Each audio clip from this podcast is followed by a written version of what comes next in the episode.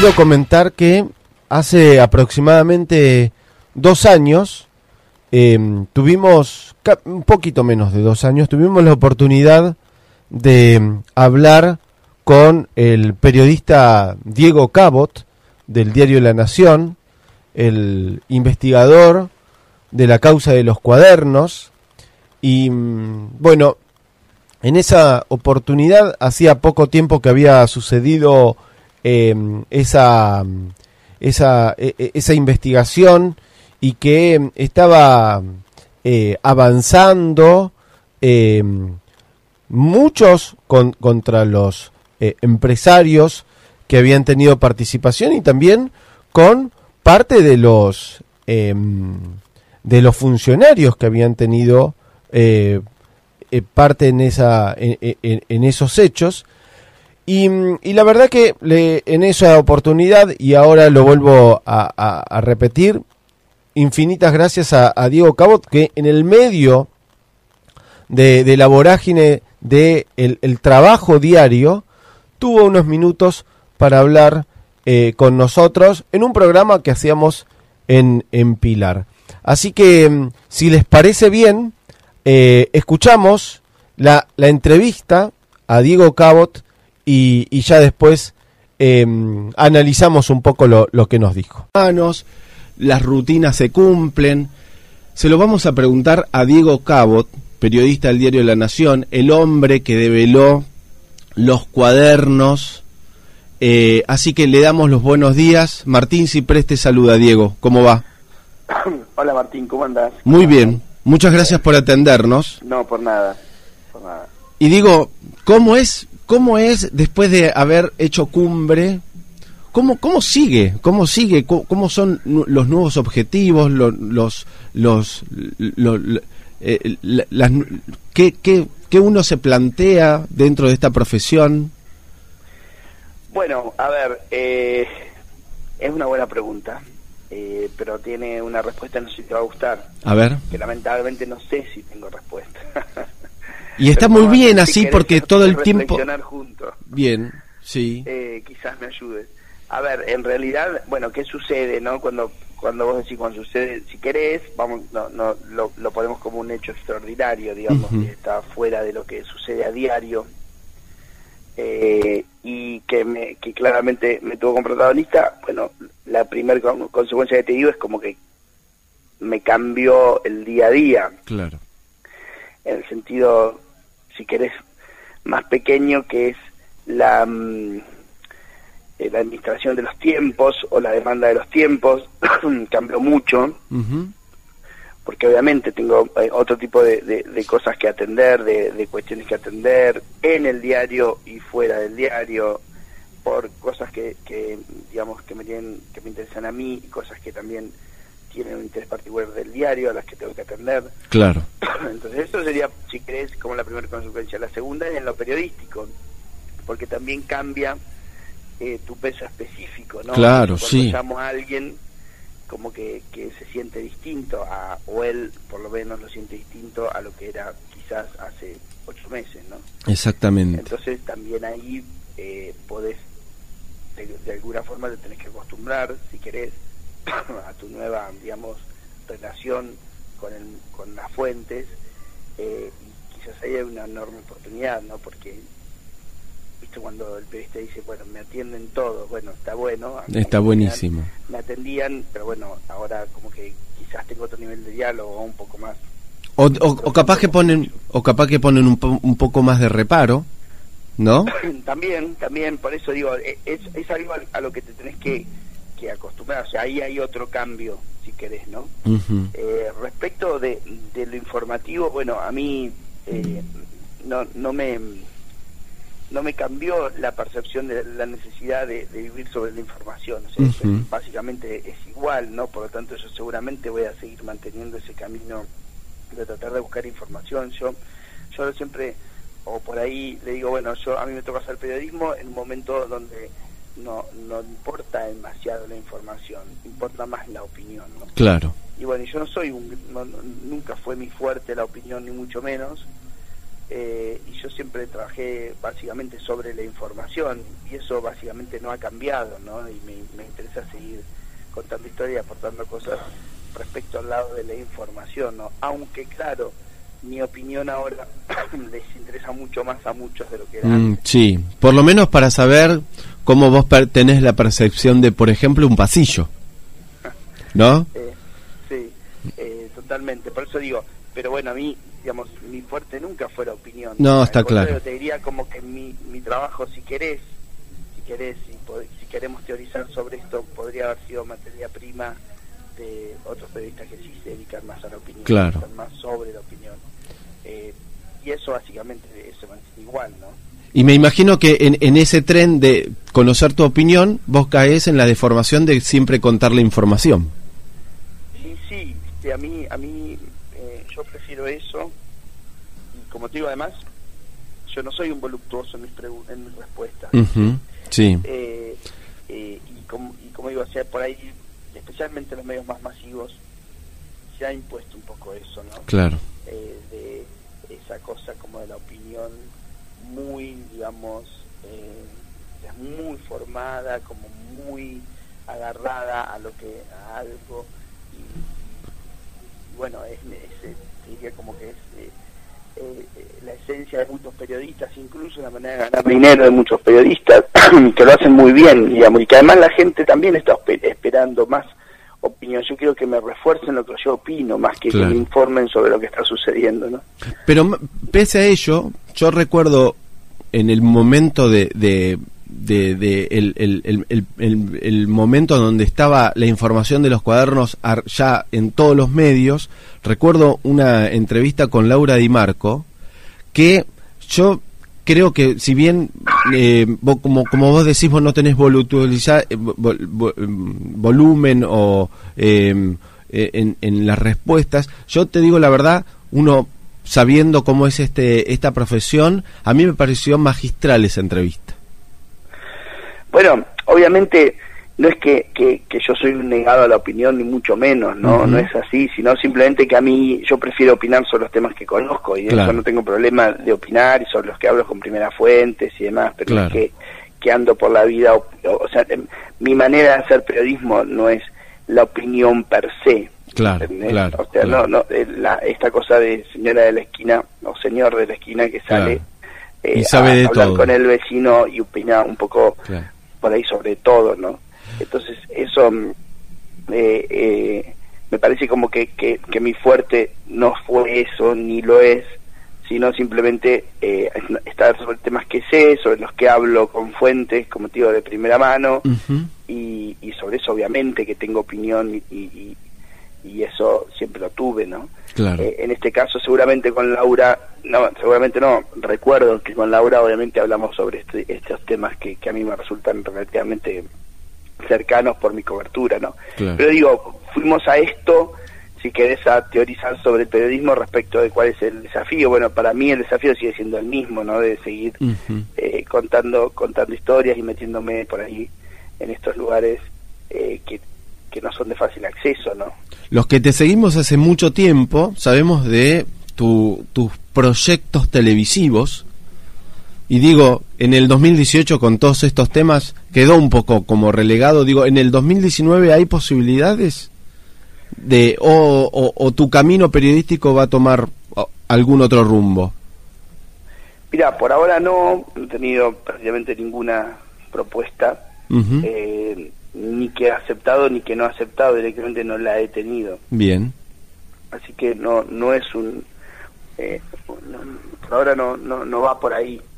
Me parece que, que quizás eh, por ahí sí va por, por algún otro lado, de algo más regional quizás, y, obviamente mantener mi, mi lugar en el diario que, que, me ha costado un esfuerzo lograrlo. Exactamente. Todo, eh, Me parece que, que, que irá por ahí, ¿no? Yo tenía un proyecto, siempre tuve un proyecto paralelo de docencia. Eh, yo soy eh, profesor, o eh, era, si querés te adelanto, pero era profesor de la Universidad de Itela y del diario del máster de periodismo y también en algún MBA de la, de la universidad y eso seguramente ya no lo voy a poder mantener como antes porque me cuesta mucho eh, tener horarios fijos, ¿no? Claro. tengo que tener un poco la agenda más liberada porque por ahí me parece una cosa un día para otro y vos puedes cancelar una reunión, yo te puedo decir, mira, Martín, no podemos hablar, discúlpame, pero no puedes cancelar una eh, una clase, ¿no? Donde hay gente esperándote y, demás, ¿no? Entonces, y muchos, entonces esa parte la tuve, la tuve que abandonar, así que esa parte de mi profesión seguramente va a quedar ahí. Eh, y después en lo periodístico me parece que por ahora no, no, no, no veo algo así televisivo cercano. ¿Y algún libro? Bueno, viste, escribía uno, eh, ahora terminé, terminé de escribir uno, eh, básicamente eh, se llama Los Cuadernos, obviamente, y, cuenta un poco eh, la historia, si querés, que yo puedo que solo yo puedo contar. Hay una parte de la causa que es absolutamente pública y que cualquiera podría escribir sobre el tema porque, digamos, es de acceso a quien la quiera, a quien pueda, digamos, o quien quiera armar ese, ese camino. Y después hay una parte que tiene que ver con lo previo, que eso sí, medio como que yo me tiene a mí quizás, o sea, de, de, protagonista de la trama, ¿no? Entonces, he hecho un libro sobre esa parte, con lo que me pasó a mí, lo que le pasó a otras fuentes, algunas que... Eh, que fueron y otros personajes, ¿no? Como que fuimos claro. eh, siendo protagonistas de aquella trama, por así decirlo, bastante secreta y silenciosa en la que trabajamos eh, y que cuenta un poco eso. Es un, es un libro más de una historia, de, un, de, una narración, si querés, más cercano a lo humano que un ensayo sobre la corrupción claro. o una radiografía de la causa, ¿no? Va contando un poco todo, incluso va contando cosas que le pasaron a, muchos protagonistas, ¿no? Como te digo, no solamente a mí. ¿Y ahí se desvela por qué guardaste una primicia y decidiste el camino judicial? Se trata está bastante contado todo Bien. eso, porque tiene que ver con procesos que me fueron pasando, con escenarios que yo me iba trazando. Sí, si hay algo, discúlpame, si hay algo, Diego, que eh, en, en, en definitiva todos admiramos de vos, es Em, la paciencia que tuviste para guardar una primicia, confirmar la vía judicial y ponerla a la luz de una vez que la justicia empezó a tomar decisiones con respecto a esa causa. Y, creo que cualquiera de nosotros, en tu lugar, eh, no, no sé si hubiéramos tenido esa paciencia. Bueno, eso tiene que ver un poco con, eh, con reflexionar mucho sobre lo que tenés entre manos, ¿no?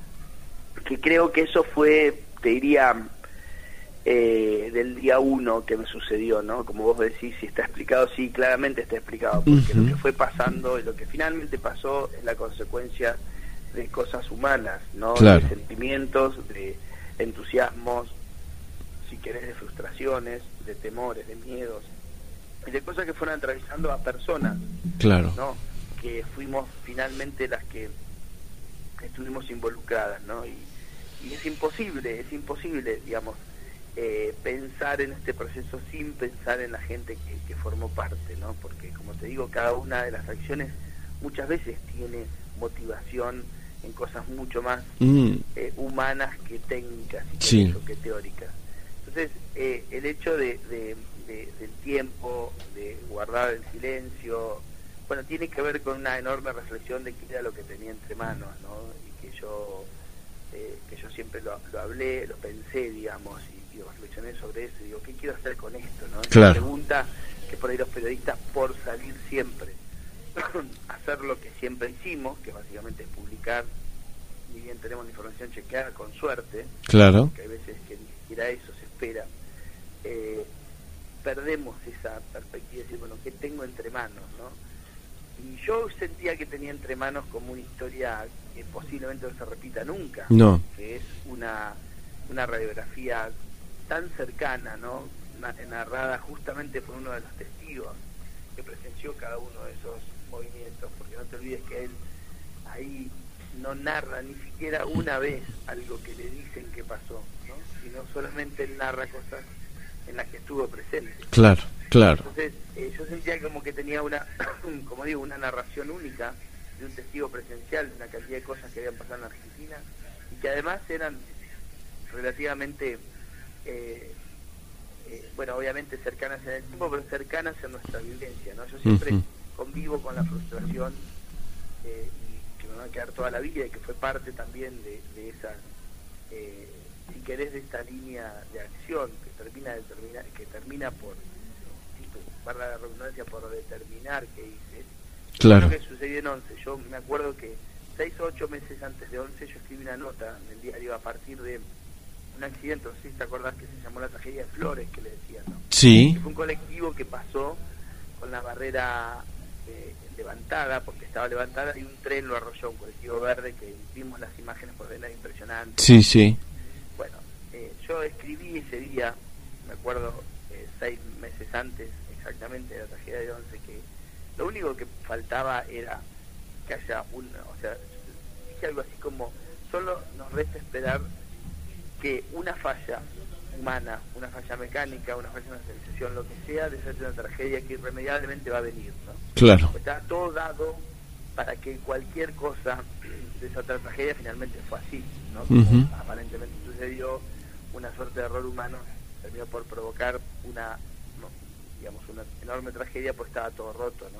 Claro escribí durante años sobre el tema de la corrupción en los trenes y más, y no pasó nada, hasta que un día me levanté y se habían muerto 50 personas. bueno, yo creo con eso hacer otra cosa, ¿no?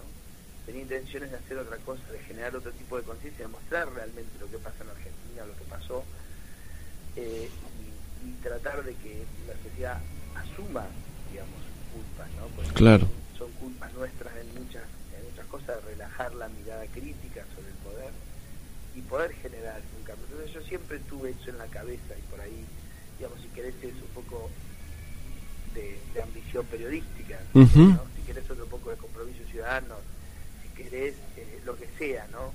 Eh, cada cual encontrará la justificación que, le parezca. Eh, pero digamos, pero yo me senté a reflexionar qué tenía entre manos y por eso determinar una cantidad de, si querés, de acciones futuras. Claro. Diego, para mí ha sido un gusto tenerte en esta mañana. Vos sabés que mm, no, no solamente ahora te admiro por lo que sos, sino por la generosidad que tenés para acceder a, esta charla en una radio de Pilar. Así que terminar ya eh, el año y, y mira, tratamos de no hablar sobre la coyuntura, ni de los cuadernos, ni la causa. Lo único que te preguntaría últimamente es si ¿Cuándo sale el libro? Mira, el libro está ya repartiéndose, ya está en la gran mayoría de las librerías. eh, como digo, pues básicamente vas a encontrar algo que tiene más que ver con la charla que hemos tenido que con la que con el expediente en sí, aunque obviamente está narrado todos los efectos que, que eh, especialmente del principio, ¿no? Que no es un libro que te narra el expediente. El expediente tiene un camino propio. Propio que lo podemos seguir y que seguramente todavía va a tener muchísimo, eh, se va a hablar mucho de él porque es posible que antes de fin de año salga una resolución de la Cámara donde confirma o no los procesamientos uh por ahí o por ahí le cambia el tipo de encuadre jurídico y demás. Y de ahí si confirma el procesamiento de la expresidenta, se vuelve a disparar el, el debate de los fueros. Claro, claro. Era que estaba supeditado a que la Cámara lo confirma. Así que el expediente su rumbo y demás, el libro cuenta un poco más la historia humana o las historias humanas que nos atravesaron o de los personajes que atravesaron aquella trama previa. Un abrazo grande, Diego. Muchas gracias, es muy amable por, mm. por dejarme. Este por favor, gracias, gracias por tu generosidad. Una gran entrevista con, con Diego Cabot hicimos en diciembre del 2018. Em, así que, bueno, en este programa lo que principalmente nos damos son algunos lujos y esta entrevista con Diego Cabot seguramente lo, lo, lo fue.